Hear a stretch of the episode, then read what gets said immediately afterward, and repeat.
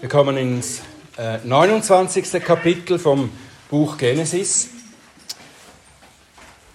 und schauen weiter, wie Jakob seinen Weg weitergeht oder wie Gott der Herr mit ihm den Weg weitergeht. Das ist äh, Genesis 29 und zwar lesen wir die Verse 1 bis 30. Und das ist Gottes Wort. Und Jakob machte sich auf und ging in das Land der Söhne des Ostens. Und er sah und siehe, da war ein Brunnen auf dem Feld. Und siehe, drei Schafherden lagerten dort an ihm. Denn aus diesem Brunnen tränkte man die Herden. Und der Stein auf der Öffnung des Brunnens war groß. Und waren alle Herden dort versammelt, dann wälzte man den Stein von der Öffnung des Brunnens und tränkte die Schafe, dann brachte man den Stein wieder auf die Öffnung des Brunnens an seine Stelle. Und Jakob sagte zu ihnen, meine Brüder, woher seid ihr? Und sie sagten, wir sind von Haran. Da sagte er zu ihnen, kennt ihr Laban, den Sohn Nahors? Sie sagten, wir kennen ihn. Und er sagte zu ihnen, geht es ihm gut? Sie sagten, es geht ihm gut. Doch siehe, da kommt seine Tochter Rachel mit den Schafen.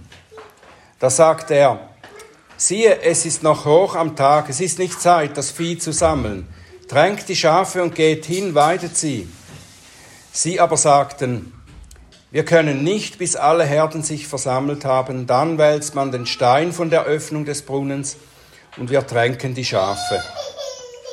Noch redete er mit ihnen, da kam Rachel mit den Schafen die ihrem Vater gehörten, denn sie war eine Hirtin. Und es geschah, als Jakob die Rachel sah, die Tochter Labans, des Bruders seiner Mutter, und die Schafe Labans, des Bruders seiner Mutter, da trat Jakob hinzu und wälzte den Stein von der Öffnung des Brunnens und drängte die Schafe Labans, des Bruders seiner Mutter. Und Jakob küsste Rachel und erhob seine Stimme und weinte. Und Jakob berichtete Rachel, dass er ein Neffe ihres Vaters und dass er der Sohn Rebekkas sei. Da lief sie und berichtete es ihrem Vater. Und es geschah, als Laban die Nachricht von Jakob, dem Sohn seiner Schwester, hörte, da lief er ihm entgegen und umarmte ihn und küsste ihn und führte ihn in sein Haus. Und er erzählte dem Laban alle diese Dinge. Und Laban sagte zu ihm, Fürwahr, du bist mein Bein und mein Fleisch. Und er blieb bei ihm einen Monat lang. Und Laban sagte zu Jakob, solltest du, weil du mein Neffe bist, mir umsonst dienen? Sag mir, was soll dein Lohn sein? Laban aber hatte zwei Töchter. Der Name der älteren war Lea und der Name der jüngeren Rachel. Leas Augen waren matt Rachel aber war schön von Gestalt und schön von Aussehen. Und Jakob liebte Rachel. So sagte er, ich will dir sieben Jahre für deine jüngere Tochter Rachel dienen. Da sagte Laban, besser ich gebe sie dir, als dass ich sie einem anderen gebe. Bleibe bei mir. So diente Jakob für Rachel sieben Jahre, und sie waren in seinen Augen wie einige wenige Tage, weil er sie liebte. Und Jakob sagte zu Laban, Gib mir nun meine Frau, denn meine Tage sind erfüllt, dass ich zu ihr eingehe. Da versammelte Laban alle Männer des Ortes und veranstaltete ein Mahl. Und es geschah am Abend, da nahm er seine jüngere Tochter, da nahm er seine Tochter Lea und brachte sie zu ihm, und er ging zu ihr ein. Und Laban gab ihr seiner Tochter Lea, seine Magd Silpa als Magd. Und es geschah am Morgen, siehe, da war es Lea. Da sagte er zu Laban, was hast du mir da angetan? Habe ich nicht für Rachel bei dir gedient? Warum hast du mich betrogen? Laban aber sagte, das tut man an unserem Ort nicht, die Jüngere vor der Erstgeborenen zu geben. Vollende die Hochzeitswoche mit dieser, dann wollen wir dir auch jene geben, für den Dienst, den du bei mir noch weitere sieben Jahre dienen sollst. Und Jakob tat so und vollendete die Hochzeitswoche mit dieser. Dann gab er ihm seine Tochter Rachel zur Frau. Und Laban gab seiner Tochter Rachel seine Magd Bilha als ihre Magd. Da ging er auch zu Rachel ein. Und er liebte auch Rachel mehr als Lea. Und er diente bei ihm noch weitere sieben Jahre.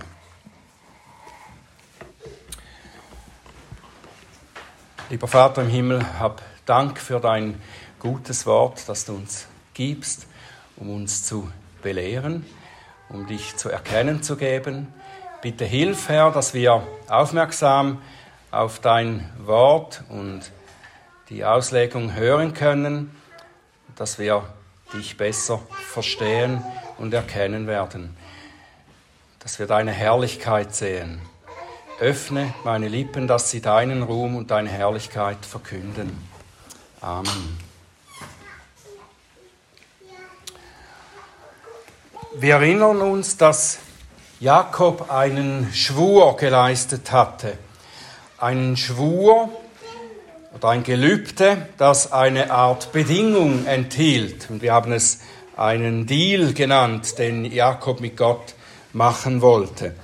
Er sagte, wenn Gott mit mir ist und mich auf meinem Weg behütet und mir Brot und Kleidung gibt und mich in Frieden zurückführt, dann will ich ihm entsprechend dienen. Mit anderen Worten sagt er, wenn Gott sich als treu erweist, dann werde ich auch treu sein. Wir müssen nicht fragen, ob Gott treu ist. Er ist es auf jeden Fall. Die Frage ist, ob Jakob nicht Gottes Treue zu sehr eingegrenzt hat in seinem Verständnis. Seine Vorstellung war, wie uns das wohl auch oft nicht anders geht, dass Gottes Treue daran gemessen wird, ob er uns mit allem versorgt, das wir für ein einigermaßen angenehmes Leben brauchen. Jakob erfährt nun, dass Gottes gnädiges Handeln an uns viel mehr als das beinhaltet. Neben seiner treuen Versorgung in äußerlichen Belangen nimmt er uns auch in eine Schule, die uns für das Leben vor ihm in dieser und in der kommenden Welt zubereitet. Jakob erfährt Gottes gnädige Treue auf beide Arten. Er bekommt, was er sich gewünscht hat. Und er bekommt dazu auch das, was er sich nicht so wünschte, weil er in seiner ich-zentrierten Haltung gar nicht daran denken konnte. Und das ist die Schule Gottes, die uns unsere Herzenshaltung deutlich vor Augen hält, damit wir erkennen, wie sehr wir Veränderung nötig haben. Aber diese Schule kommt jetzt für Jakob nicht sofort zu Beginn. Zuerst zeigt der Herr seine treue Fürsorge, indem er ihn so führt, dass er erst einmal richtig aufatmen kann. Und das geschieht oft so. Vielleicht war das bei euch auch so. Am Anfang unseres geistlichen Lebens, auf unserer Reise nach der ersten Begegnung mit unserem Retter, da kommen noch nicht die Stürme, die uns prüfen und durchschütteln. Am Anfang zeigt uns der Herr erst die warmen Sonnenstrahlen seiner Güte. Wir sehen das später dann auch bei Jakobs Nachkommen. Als sie aus Ägypten gerettet wurden, da heißt es ausdrücklich, direkt nachdem sie auszogen aus Ägypten, in Exodus 13, Vers 17, und es geschah, als der Pharao das Volk ziehen ließ, führte er sie nicht den Weg durch das Land der Philister, obwohl er der Nächste war. Denn Gott sagte, damit es das Volk nicht gereut, wenn sie Kampf vor sich sehen und sie nicht nach Ägypten zurückkehren. Zuerst kommen nicht die harten Schulen, die Stürme, sondern zuerst kommen Gottes gütige Sonnenstrahlen. Und so führt der Herr auch Jakob zuerst direkt an den Ort, wo er eben diese Hirtenjungen, wahrscheinlich waren es Hirtenjungen, traf, die Laban kannten und sogar auch schon Labans Tochter Rachel, seine zukünftige Frau. Das alles kam direkt nachdem er ankam. Und das ist nicht so einfach oder selbstverständlich, dass er so geführt wurde.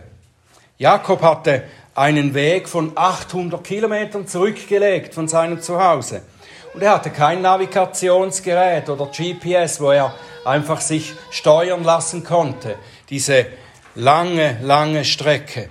Er musste sich auf eine lange und aufreibende Suche gefasst machen, bis er dann an den Ort kam, wo er hin wollte.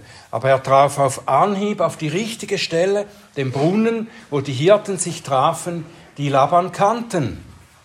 Das war Gottes präzise Führung. Er hatte ja zu Jakob gesagt, ich bin mit dir, ich werde dich behüten, überall wo du hingehst, und ich werde dir Nachkommen, Land und Segen geben. Und jetzt beginnt sich das alles vor seinen erstaunten Augen zu erfüllen. Zu der gnädigen Führung Gottes gehört, wie schon gesagt, auch, dass Jakob gleich bei seiner Ankunft schon seine zukünftige Frau trifft. Wer hätte das gedacht? So schnell, dass das so schnell vorwärts geht. Es scheint ganz nach Jakobs Sinn zu laufen. Und darum verliert er auch keine Zeit. Er sieht Rachel und ist so begeistert von ihr, dass er sofort beginnt, ihre Schafe zu tränken. Den schweren Stein von der Öffnung des Brunnens wegzunehmen und ihre Schafe zu tränken. Er bemüht sich sofort um sie, um ihr zu helfen, nachdem es ihm nicht gelungen ist, die Hirtenjungen mal erst fortzuschicken, um mit ihr allein zu sein. Es ist Liebe auf den ersten Blick, würden wir sagen. Und dagegen ist nichts einzuwenden. Auch nicht, dass Jakob ein wenig überschießt in seinem Eifer für sie. Aber wir sollten eine entscheidende Sache nicht übersehen hier. Und das fällt vielleicht erst auf, wenn wir daran zurückdenken, als Abrahams Knecht die Frau für Isaac suchen ging, als die, wie seine, seines Vaters Frau gefunden wurde. Wie das geschah da. Auch Eliezer traf die Frau seines Chefs am Brunnen, wo die Schafe getränkt wurden. Aber Abrahams Knecht verhielt sich nicht in, verhielt sich in einem entscheidenden Punkt Ganz anders als Jakob. Er wollte vor allem die Gewissheit haben, dass die Frau, die er traf, die Frau ist, die der Herr für Isaac ausgewählt hatte. Und er betete inständig um Führung in dieser Sache. Und er wollte Gottes eindeutige Bestätigung haben. Das war Isaaks Knecht oder Abrahams Knecht, der für Isaak die Frau suchte. Jakob hingegen betete nicht. Er folgte einfach seinem Begehren und seinen Augen. Sicher, wir könnten einwenden, dass, dass es ja trotzdem die Führung Gottes war, dass er Rachel bekam. Wir könnten auch sagen, dass Gott ja sowieso das gibt, was er geben will, was er versprochen hat, ob Jakob betet oder nicht.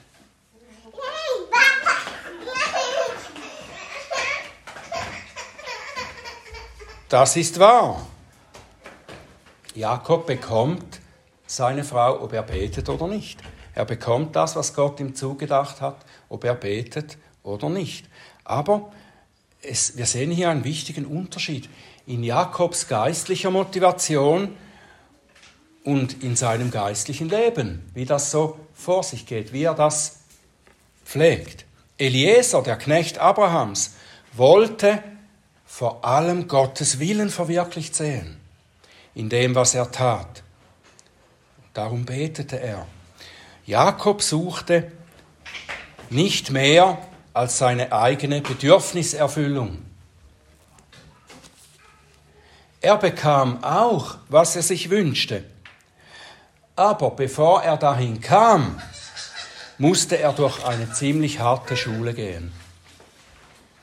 Jakob musste dafür zubereitet werden, nicht nur den Segen zu empfangen, den Gott ihm zugedacht hatte, sondern auch ein göttlicher Ehemann und Familienvater zu sein, der seine Frau und Familie als Mittel zur Erreichung seiner eigenen Ziele missbraucht.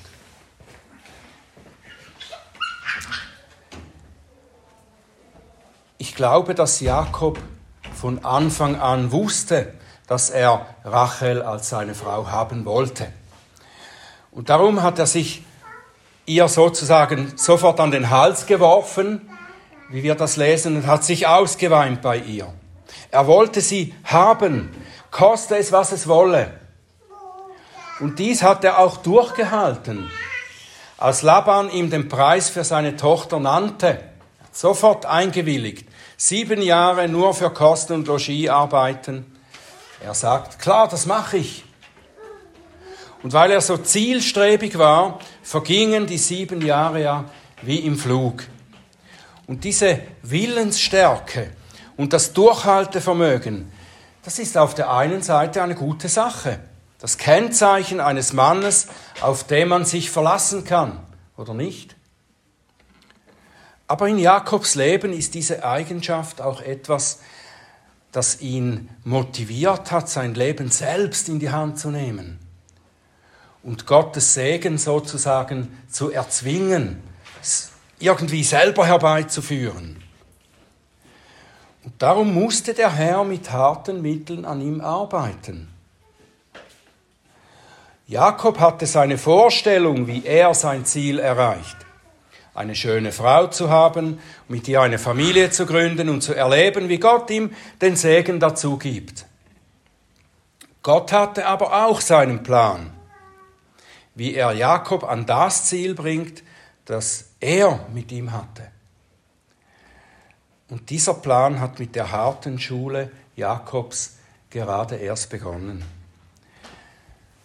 Sein durchtriebener Onkel Laban war das erste Werkzeug dazu.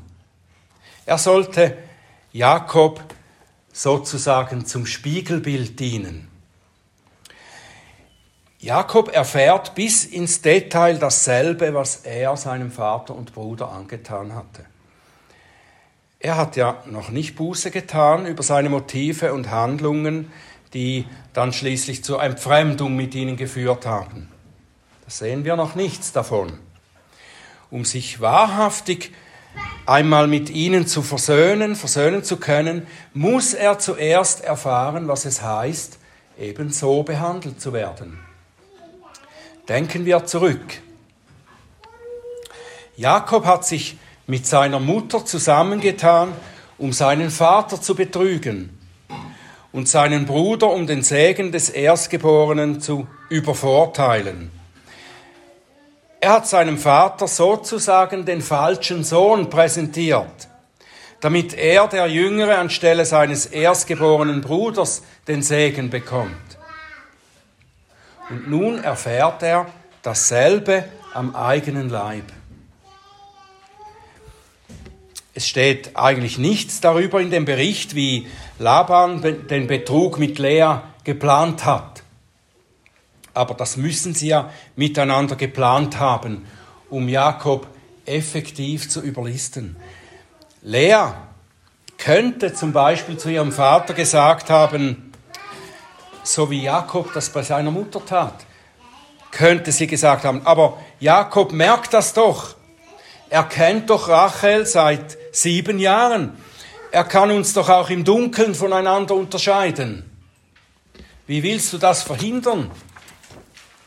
Und da könnte Laban zu seiner Erstgeborenen gesagt haben, zieh Rachels Kleider an, benutze ihr Parfüm, so wie bei Jakob und seinem Vater, wo Jakob mit den Tierfällen seinen Vater getäuscht hat, so dass er ihn für Esau hielt, als er ihn dann betastete an den Armen und am Hals. Wie Jakob den Segen des Erstgeborenen mit, seiner, mit der Hilfe seiner Mutter erschlichen hat, so erschlich sich Lea mit Hilfe ihres Vaters den begehrten Bräutigam, der eigentlich ihrer Schwester versprochen war. Laban und seine Töchter wussten bestimmt auch, dass Jakob der Haupterbe des reichen Isaac war. Und wer ihn heiratet, der wird an diesem Erbe teilhaben, wenn er es dann einmal in Empfang nehmen wird. Wie es schon bei Jakob und seiner Mutter Rebekka war, so planen auch jetzt wieder schlaue Menschen ihre Karriere auf betrügerische Weise. Und sie haben damit scheinbar Erfolg und kommen ihrem Ziel näher. Aber schließlich ist dahinter Gottes Plan, der am Ende zustande kommt. Lea bekommt zwar Jakob zum Mann und sie wird auch an seinem Erbe teilhaben später. Und sie wird ihm Söhne gebären und im versprochenen Land leben. Aber sie wird ebenso wie Jakob von Gott erzogen werden. Auch sie wird die Folgen ihres Betrugs zu spüren bekommen. Sie wird von Jakob angenommen, muss aber für den Rest des Lebens hinter ihrer jüngeren Schwester an zweiter Stelle stehen. Und nun geht es zuerst aber noch um Jakobs Schule und Erziehung. Was muss das für ein Erwachen gewesen sein am Morgen, als Jakob aufwacht und sieht, dass nicht seine geliebte Rachel, sondern seine neue Frau Lea an seiner Seite liegt. Bestimmt hat er gefühlt, was Esau fühlte, als er zu seinem Vater kam und erkannte, dass Jakob seinen Segen gestohlen hat, dass er von Jakob betrogen worden war. Jakob muss erkennen, es ist entsetzlich, wenn man entdeckt, dass einem die eigenen Familienmitglieder betrogen haben. Was da an Verblüffung, Enttäuschung, Zorn und Machtlosigkeit aufkommt, das kann nur jemand wissen, der das selber erfahren hat. Kann Jakob jetzt ein Stück weit nachvollziehen, was er dem Vater und dem Bruder angetan hat? Kann er das empfinden? Empfindet er Reue? Auf jeden Fall behält er seinen Zorn im Zaum. Der beschließt nicht wie Esau, seinen Widersacher zu töten. Im Gegenteil, er ordnet sich ihm unter. Und das mag auch damit zusammenhängen, dass er jetzt hier nicht in seinem eigenen Haus ist, sondern Gast in Labans Haus. Aber Jakob, er fügt sich in sein Schicksal, nachdem er Laban erst konfrontiert hat. Er muss erkannt haben, dass der Herr ihm hier eine Lehre erteilt hat. Und er ist bereit, noch einmal sieben Jahre für Rachel zu arbeiten. Er liebt sie viel zu sehr, um sie jetzt aufzugeben nach diesem Rückschlag. Und Jakob wäre nicht Jakob, wenn er nicht in derselben Dynamik und Zielstrebigkeit weitermachen würde, um das zu erreichen, das zu bekommen, was er um jeden Preis haben will.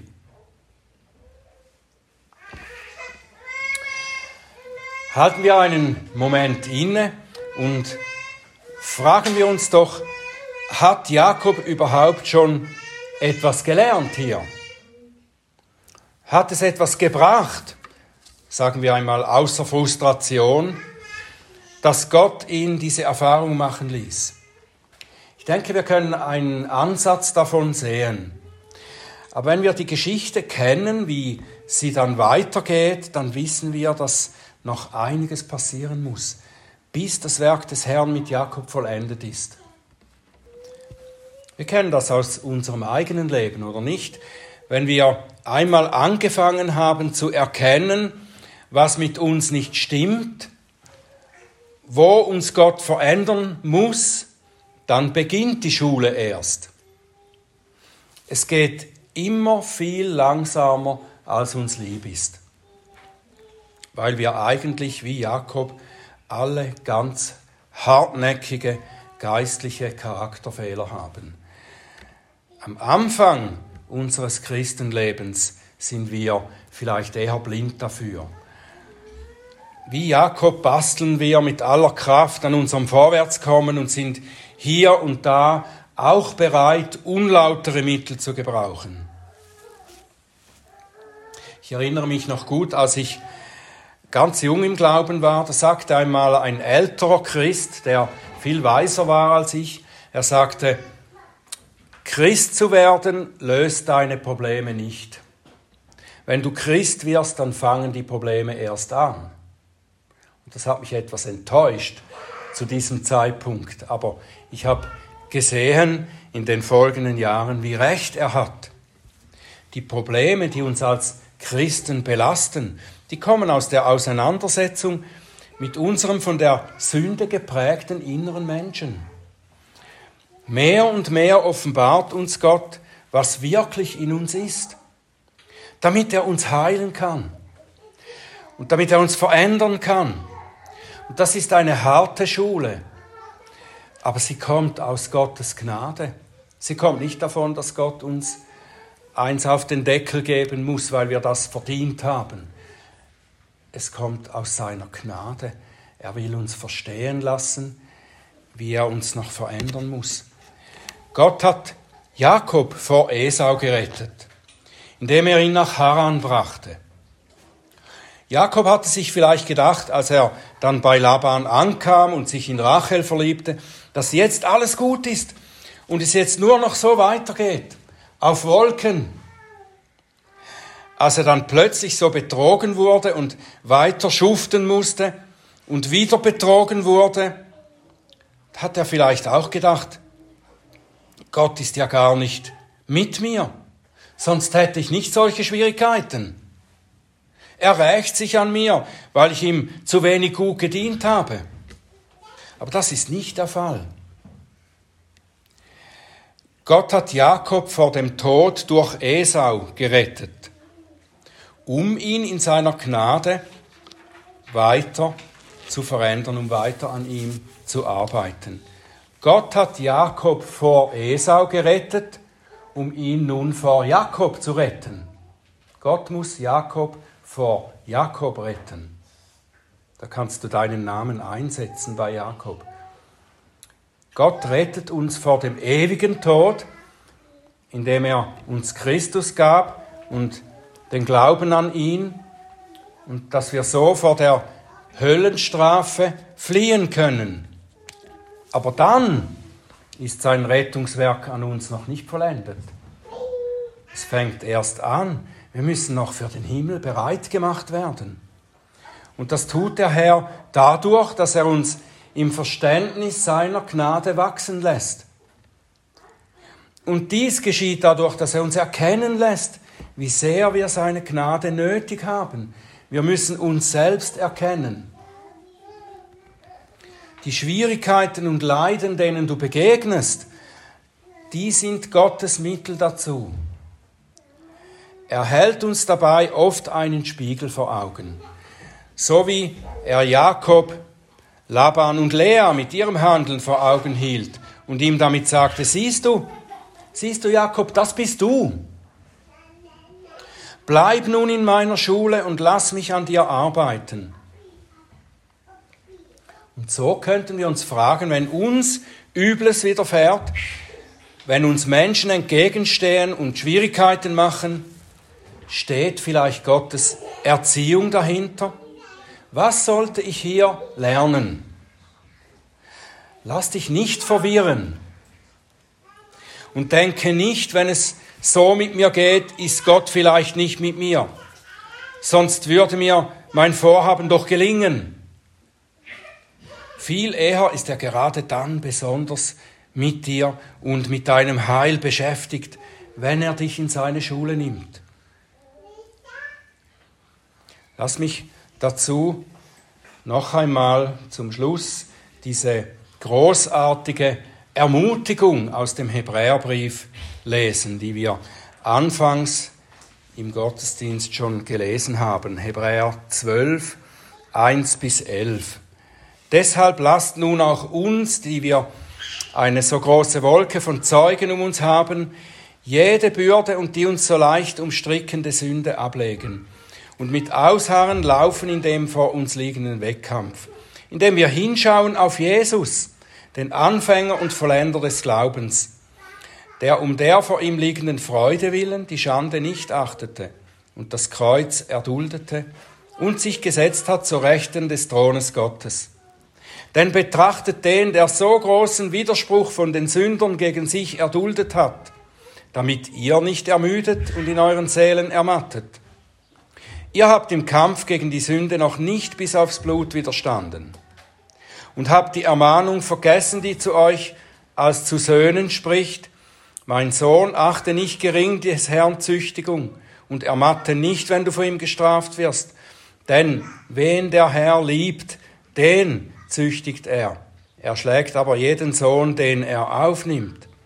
Was ihr erduldet, ist zur Züchtigung. Gott behandelt euch als Söhne. Denn ist der ein Sohn, den der Vater nicht züchtigt? Wenn ihr aber ohne Züchtigung seid, deren alle teilhaftig geworden sind, so werdet ihr Bastarde und nicht Söhne.